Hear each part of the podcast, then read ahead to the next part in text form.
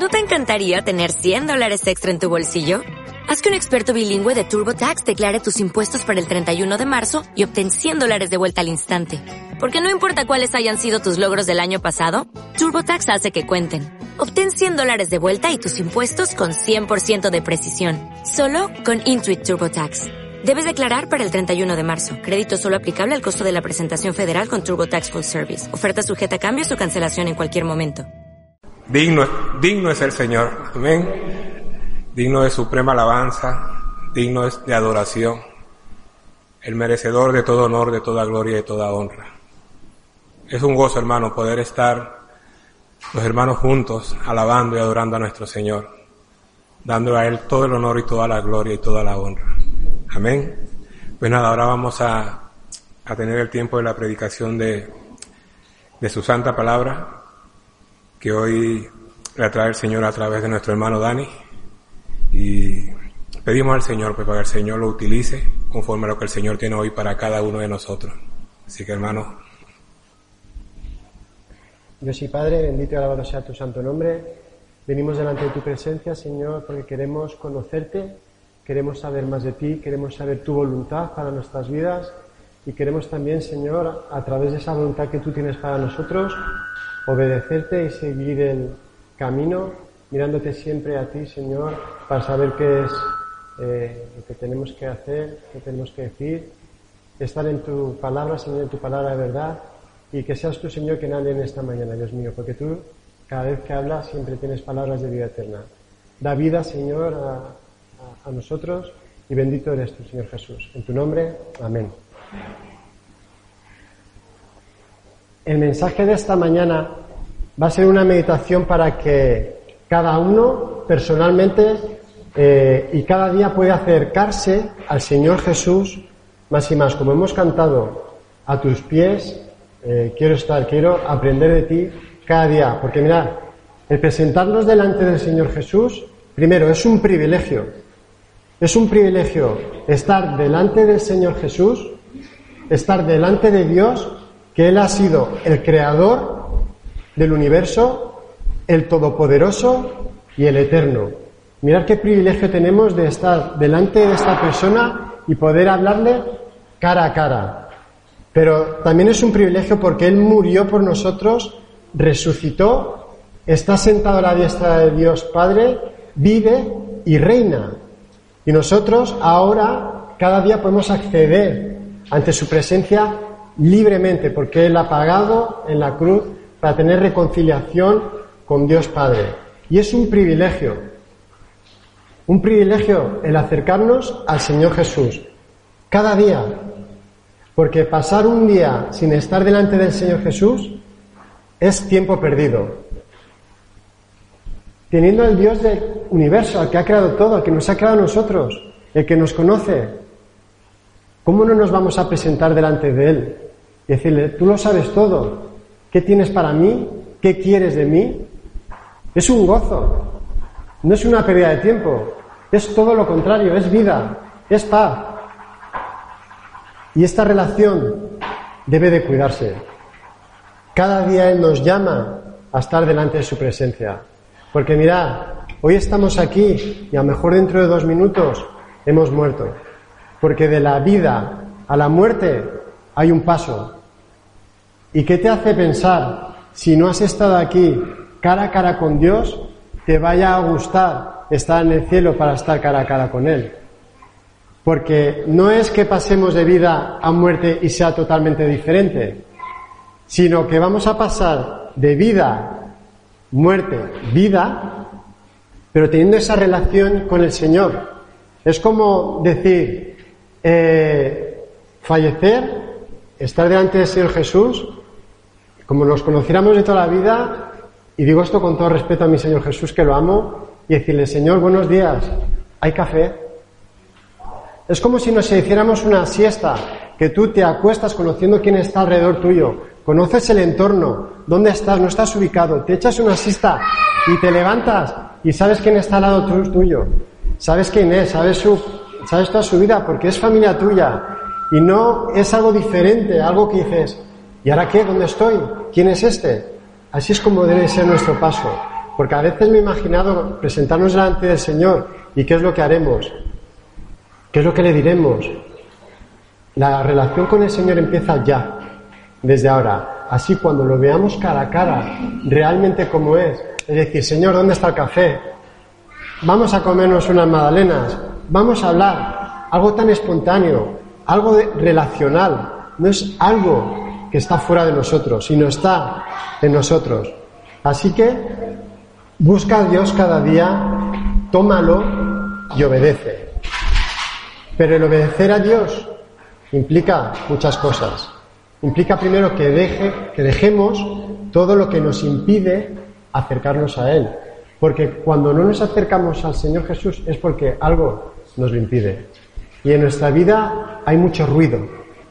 Hay muchas cosas que impiden que vayamos y nos acerquemos delante del Señor. ¿Qué es lo que impide que vayamos a Él? El Señor Jesús murió para darnos vida. El Señor Jesús vino a la tierra para tener una relación. Y Él nos pide y nos manda que hagamos lo mismo. Hacer morir al yo. Porque si no hacemos morir al yo, como nos dice Él, no somos dignos de Él. No somos dignos de Él porque Él murió para darnos vida. Debemos de morir a nuestro yo para darnos, para que Él nos dé vida y vivir en Él y tener una nueva vida con Él. Y en el pasaje de esta mañana vamos a ver una relación, un milagro único que aparece en la palabra, en su escritura, un milagro de una persona que tenía una, una condición en la cual le faltaba algo, pero que él se acercó al Señor Jesús, estuvo delante del cara a cara y tuvo una transformación en su vida. Así que no perdamos tiempo, sino que vayamos al Señor Jesús cara a cara. Vamos a leer un pasaje en Marcos 7, versículos del 31 al 37. Marcos 7, del 31 al 37. Dice así, volviendo a salir de la región de Tiro, vino por Sidón al mar de Galilea pasando por la región de Decápolis. Y le trajeron un sordo y tartamudo, y le rogaron que le pusiera la mano encima, y tomándole aparte de la gente, metió los dedos en las orejas de él, y escupiendo, tocó su lengua, y levantando los ojos al cielo, gimió y le dijo, Efata, es decir, se ha abierto, y al momento fueron abiertos sus oídos, y se desató la ligadura de su lengua y hablaba bien. Y les mandó que no lo dijerasen a nadie, pero cuanto más les mandaba, tanto más y más lo divulgaban. Y en gran manera se maravillaban diciendo, bien lo ha hecho todo, hace a los sordos oír y a los mudos hablar. Y en este pasaje tenemos tres escenas. La, primera escena es una búsqueda, en el primer versículo, versículo 31, búsqueda. Luego tenemos la segunda escena, un encuentro, hay varias personas que van a encontrarse con Jesús. Y el tercer, la tercera escena, una transformación. Así que tenemos búsqueda, encuentro y transformación.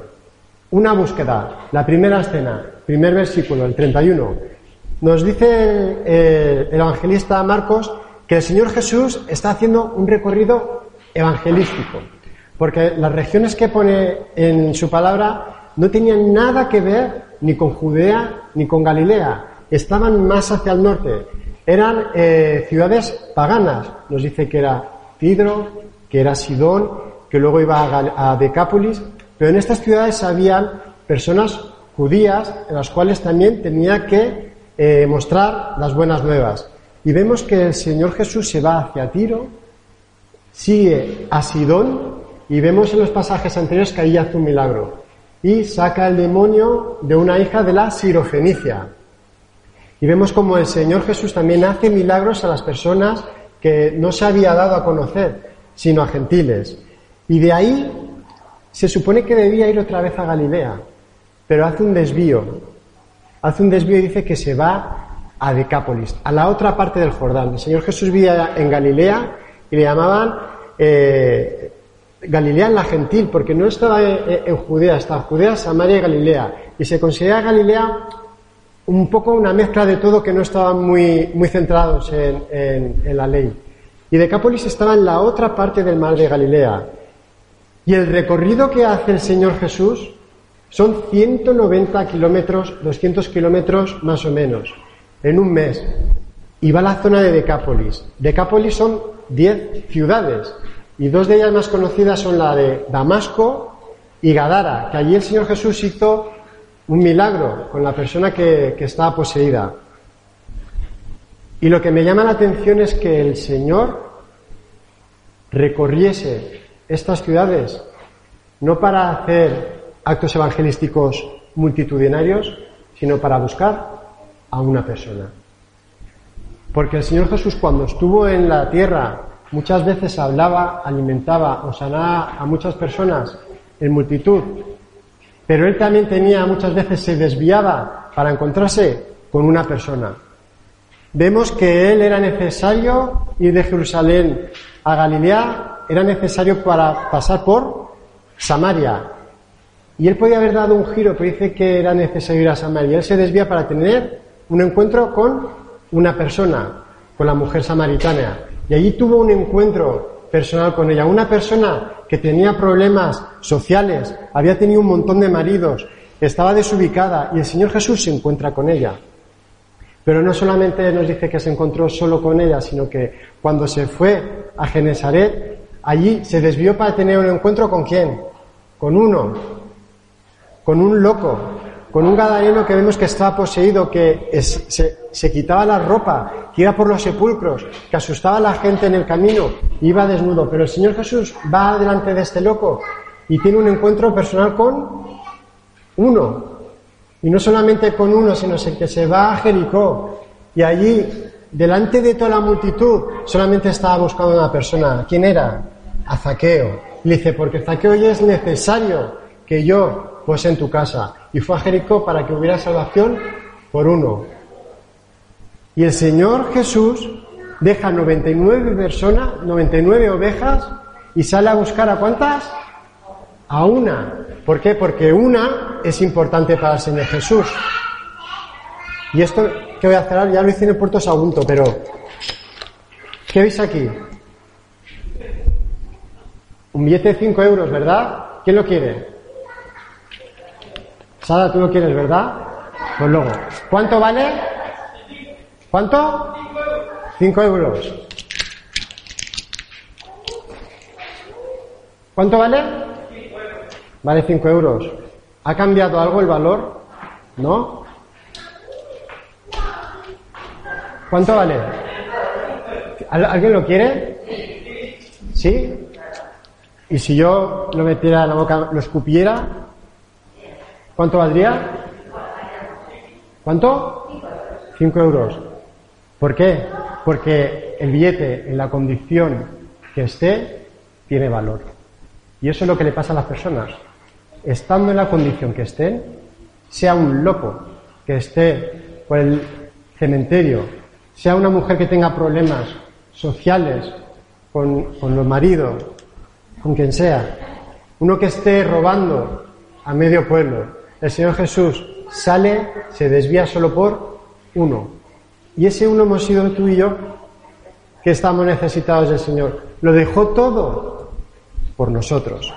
Muchas veces pensamos que la salvación, y es verdad que es a nivel universal, que Él vino a morir por todo aquel que crea en Él, pero en realidad es una salvación personal. Y así que se desvió, recorrió, porque Él tenía que tener un encuentro con una persona en Decápolis.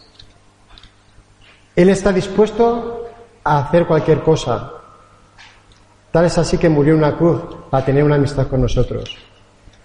Y este es el recorrido, la primera escena. Recorre porque Él busca. Está buscando. No busca capacidades, no busca una imagen, sino busca personas que honren con su vida su santo nombre. A la mujer samaritana le dice que está buscando adoradores. Y cuando dice que está buscando es que faltan. Y los que debiéramos estar buscando seríamos nosotros. No es el Señor Jesús que busca. Así que vemos al Señor activo. Y ahora pasamos a la escena 2, al encuentro. Nos dice versículo 32. Le trajeron un sordo y tartamudo. Y aquí hay varios personajes. Cuando dice que le trajeron, nos dice que tenemos un grupo, pero que no nos dice su nombre, que son los anónimos, que traen al enfermo delante del Señor Jesús. Y es que estos anónimos nos recuerdan a muchos anónimos que aparecen en las Escrituras.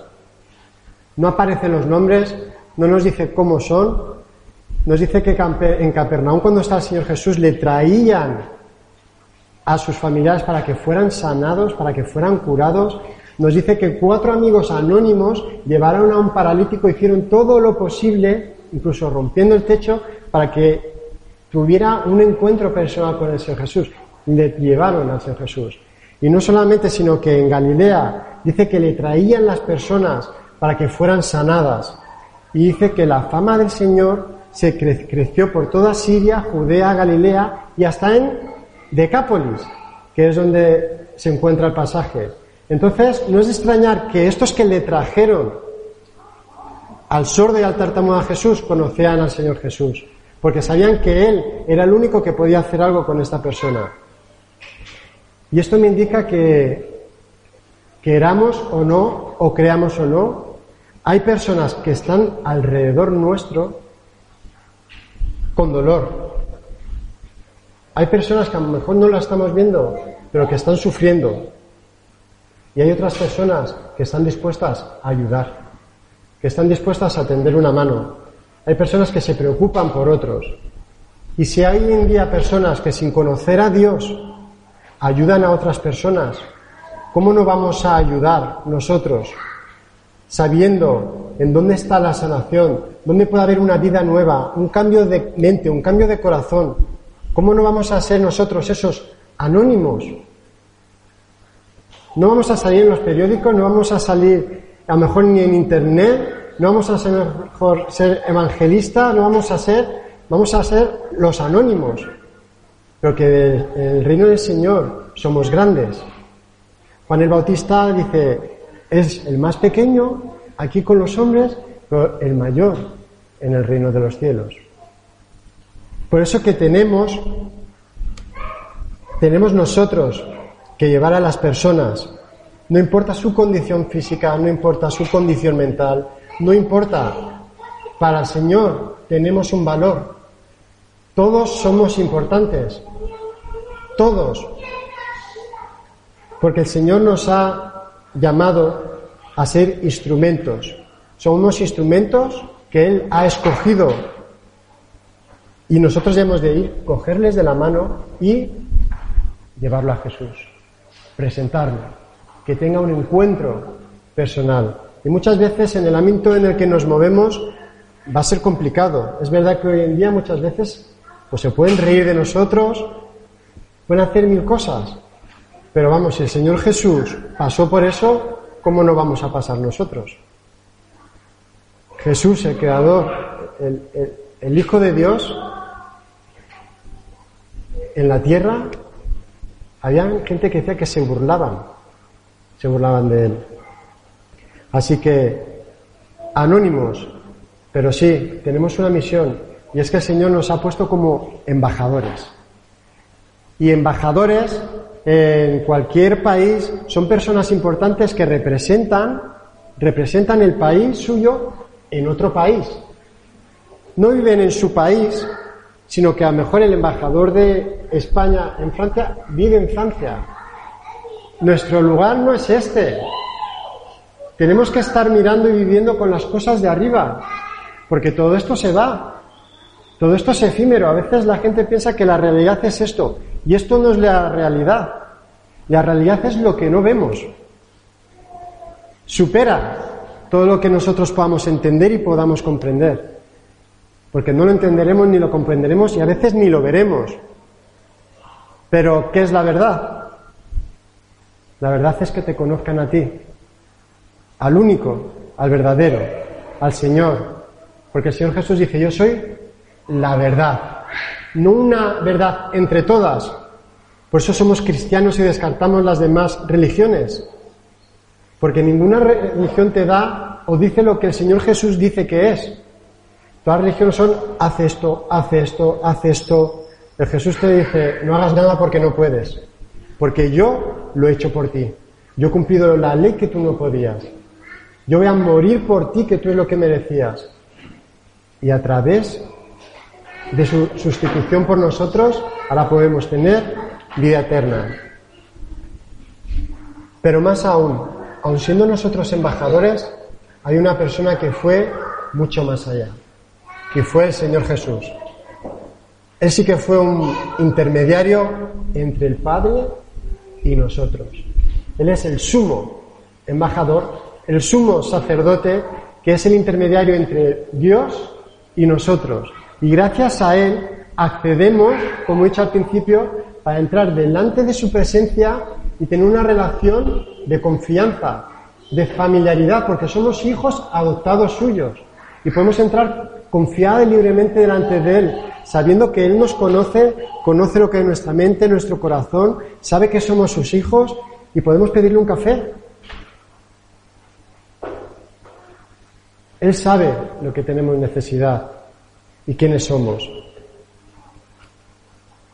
El mismo Jesús puede cogerte de la mano, sacarte de esa situación y presentarte delante del Padre limpio.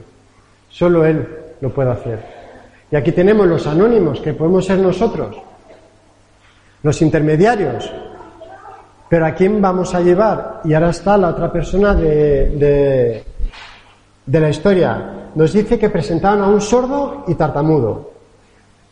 Y aquí vemos a un hombre que no podía escuchar música, no podía escuchar el canto de los pájaros por las mañanas. Este hombre estaba encarcelado por el silencio. Y es que su condición le pone en desventaja con el resto de la humanidad, con el resto de las, personas. Porque las personas que son sordas y tartamudas suelen tener problemas de desarrollo con amistades, problemas de comunicación, a veces no saben expresar sus sentimientos. Es como si estuvieran en una cárcel metidos, sin poder expresarse, sin poder hablar. Es como estar metido en él.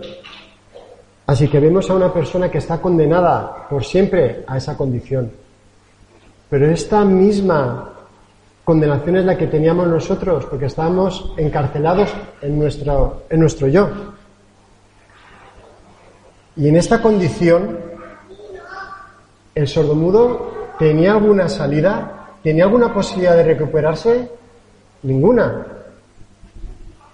No había medios. Solamente en esa época alguien especial podía hacer algo especial. Y ese era el Señor Jesús. ¿Qué podía hacer el sordo? Nada. Pero hizo una cosa. Dejarse ayudar. Y es que a veces nos cuesta dejarnos que nos ayuden otros. Y no sé el por qué, muchas veces a lo mejor es por el amor propio, por el ego, por el yo puedo hacerlo solo, o qué pensarán de mí. Y esto se resume en una palabra que es autosuficiencia. El creer que nosotros somos suficientes para hacer cualquier cosa. Y esta es la enfermedad espiritual que tenemos las personas para acercarnos al Señor Jesús. Yo no lo necesito. Yo puedo hacerlo solo. Yo puedo hacer esta situación con mis fuerzas. A partir de, yo lo haré. Pero hemos de reconocer que somos enfermos. Estamos enfermos espiritualmente y muchas veces físicamente. Porque muchas veces lo espiritual ataca a lo físico. Entonces ahí vemos cómo el sordo se deja ayudar por estos anónimos.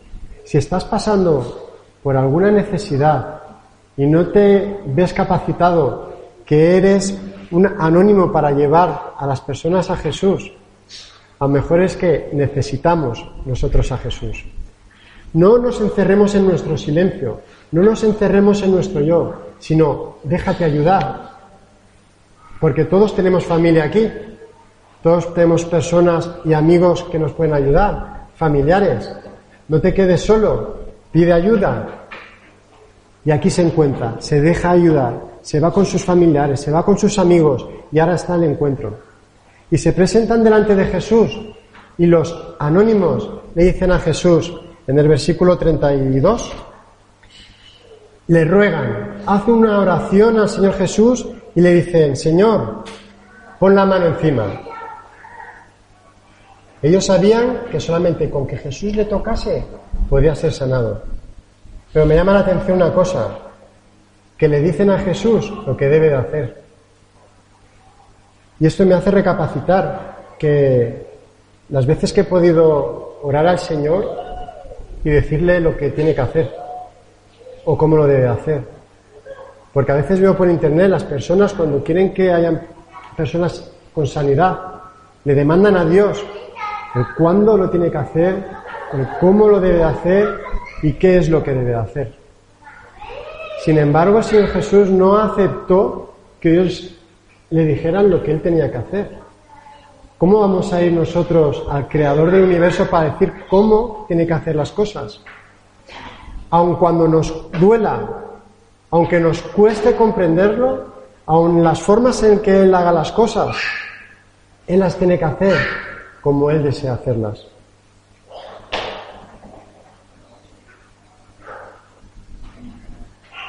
Y es que a veces que pensamos que la oración, como estas personas fueron a el Señor, tócale. Forma parte de, una petición. Y, muchas veces en esta oración podemos llegar a, decir al Señor el, qué tiene que hacer.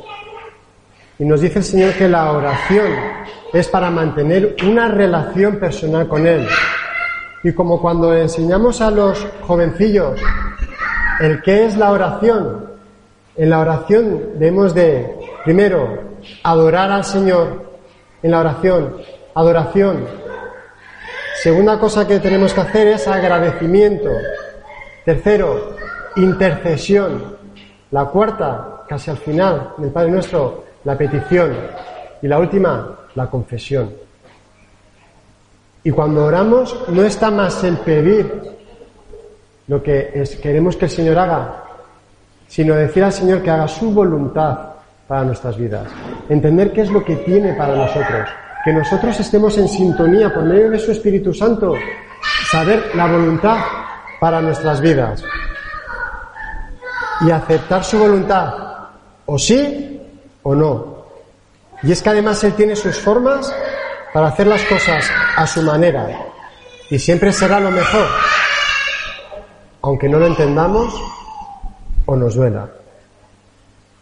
Al final lo que el Señor Jesús quiere es hacerte semejante a Él. Y tenemos la última escena. Hemos estado viendo a Jesús buscando el encuentro, la segunda, y ahora la transformación. Y ahora vemos a Jesús en escena. Dice que Jesús se acerca, lo mira y hace algo inusual.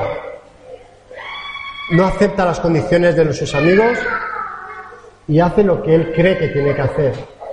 Y hay otras personas en la palabra que dicen o dicen al profeta qué es lo que tenía que hacer, como cuando van a Amán, que estaba leproso y le dice, le dice, métete en el río Jordán siete veces y tu lepra desaparecerá. Y Amán le dice, no, el río Jordán no. ¿Qué no hay mejores ríos allí donde vivo yo, el río Farzar, que son mejores incluso que este?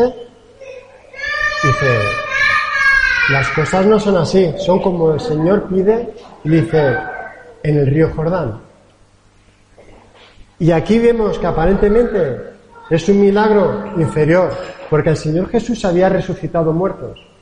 Vemos a la hija de Jairo, que con solamente su voz y cogiendo la mano, resucitó.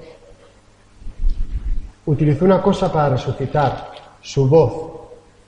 ¿Qué es lo que le faltaba a la persona que estamos estudiando esta mañana? ¿Qué le faltaba? Le faltaba el oído y el habla. Así que no podía escuchar la voz del Señor. Y Jesús tiene la gracia de proceder de una manera especial conforme a la condición en la cual estaba el sordo tartamudo. Y es que cada uno es diferente, es completamente diferente. Así que el Señor Jesús nos va a tratar completamente diferente. Cada uno tiene eh, un carácter, una forma, unas sensaciones, una sensibilidad. Y vemos que se presenta delante del tartamudo y hace siete cosas. Lo toma aparte, le mete los dedos en las orejas, escupe, toca su lengua, levanta los ojos al cielo, luego dice que gimió y luego dice algo, efata, que significa sé abierto. Y es un milagro que no se produce de forma inmediata, no es algo ligero, sino que es un milagro que es eh, elaborado, es algo trabajoso. Y esto me hace pensar que muchas veces a nosotros cuando estamos en momentos espirituales de silencio, como estaba él, Jesús en vez de chasquear los dedos y solucionar nuestros problemas, va a tener que trabajar con nosotros. Y a lo mejor las formas no van a ser las que a nosotros nos gusten. Porque a quién de nosotros nos gustaría que nos escupieran en un dedo y nos metieran el dedo en la lengua. A lo mejor no son las formas las que a nosotros nos gustan. No son las formas que el Señor quiere y muchas veces son las que Él quiere que veamos.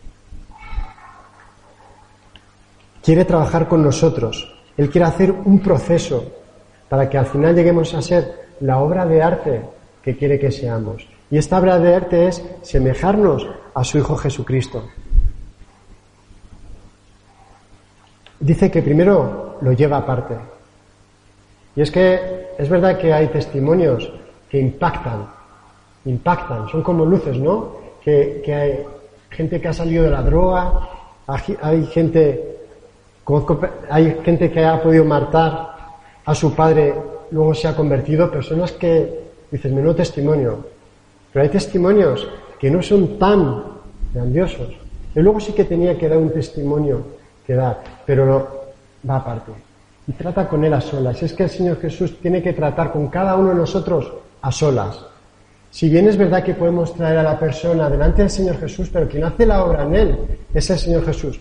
Nosotros, por más que podamos decir, podamos hacer, podamos orar, tenemos nuestro límite hasta aquí. De lo imposible, eso lo hace el Señor. Pero sí que tenemos que nosotros activar, llevar, informar, comunicar. La segunda, tercera y cuarta cosa es que metió los dedos, escupe y toca su lengua. Y es que el Señor utiliza su lenguaje.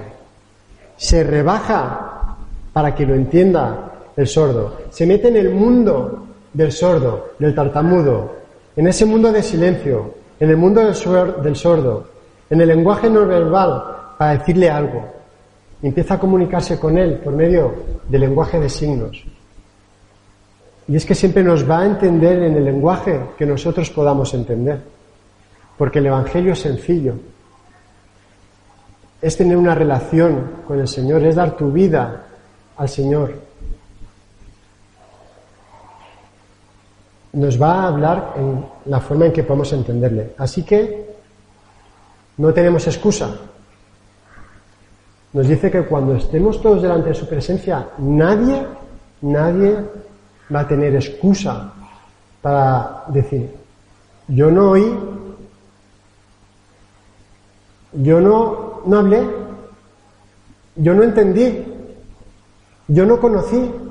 Dice que no habrá ninguna excusa delante del Señor. Es decir, yo pensaba, yo creía, nos lo ha dejado claro el mensaje. Él está diciendo, mira lo que voy a hacer, voy a hacer que tus oídos se abran, voy a hacer que tu boca, igual que yo, tú vas a poder hablar. Y el, y, dijo, Él me va a sanar, me está diciendo que me va a abrir los, oídos y que voy a poder hablar. Pero el mensaje sigue. no solamente se queda así el mensaje, que va a hacer una sanación física, sino que le dice, mira, miró a los cielos, le está diciendo que yo te voy a sanar, pero por medio de, de Dios. Voy a levantar mis ojos a los ojos. ¿De dónde vendrá mi socorro? Hemos leído esta mañana. ¿De dónde vendrá mi socorro?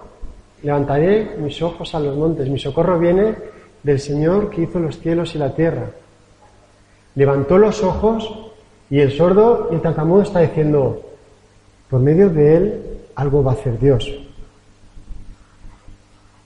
Le está dando a entender que iba a tener salvación, iba a tener sanación, salvación por medio de Jesús, que era el enviado de Dios Padre.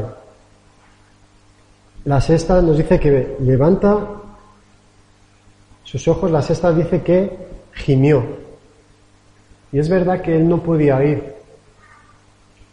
Pero el Señor Jesús le estaba dando a entender a los que estaban que Él se pone en el lugar de la otra persona. Él siente lo que el otro estaba sintiendo. Él sabe lo que él había pasado. Él sabía de su infancia lo que le había ocurrido. Sabe los silencios, la gente que a mejor lo había dejado, eh, que no tenía trabajo, que estaba mejor pidiendo. Él sabía la situación y él se estaba eh, poniendo en su lugar. Que lo mismo hizo en la cruz del Calvario, ponerse en lugar en nosotros. Así que que conoce todo de nosotros, por dónde estamos pasando. Él sabe lo que ha pasado esta persona y Él sabe cómo está tu corazón, cómo está tu mente, qué es lo que estás sufriendo y lo único que dice, lo que está diciendo es que no dejes de mirarlo. El sordo estaría mirándolo a ver qué es lo que va a hacer.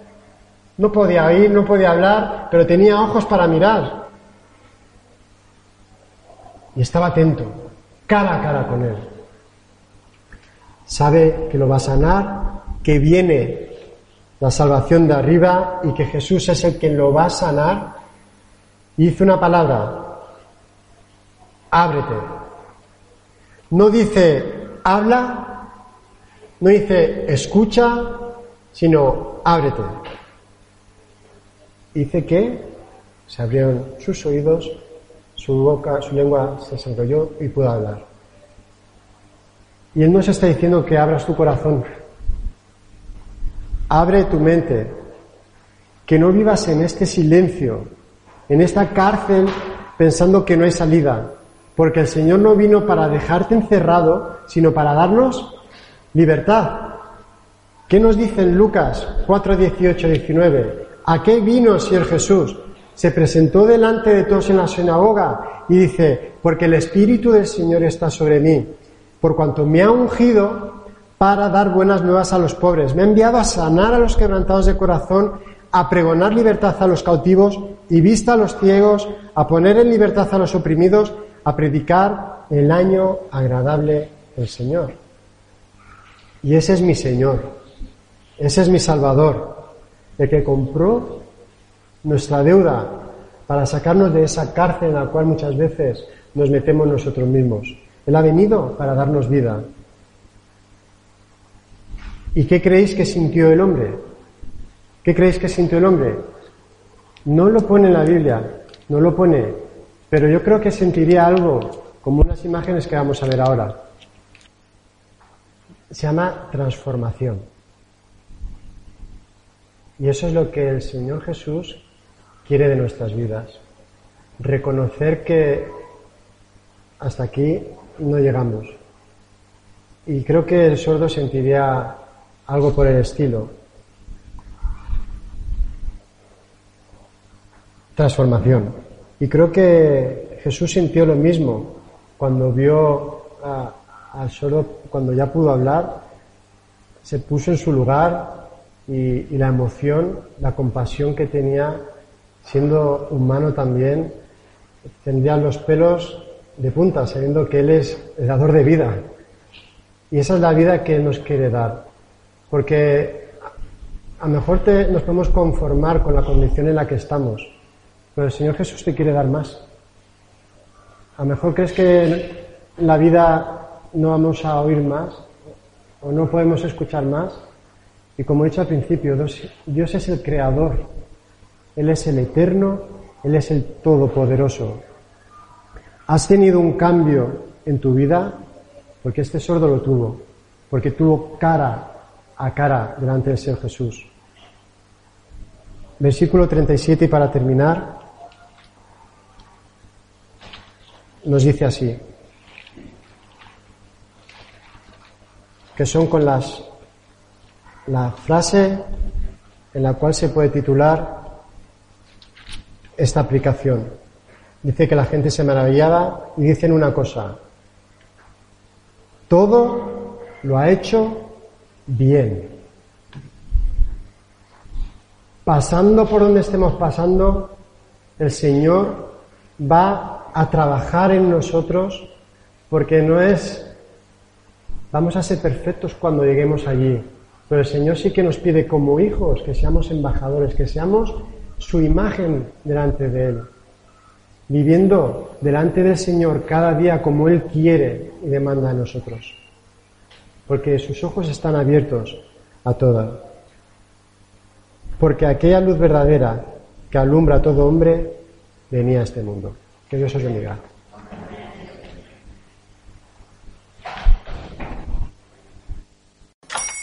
Hola, buenos días, mi pana. Buenos días, bienvenido a Sherwin Williams. ¡Ey! ¿Qué onda, compadre? ¿Qué onda? Ya tengo lista la pintura que ordenaste en el ProPlus app. Con más de 6.000 representantes en nuestras tiendas listos para atenderte en tu idioma y beneficios para contratistas que encontrarás en aliadopro.com. En Sherwin Williams somos el aliado del PRO.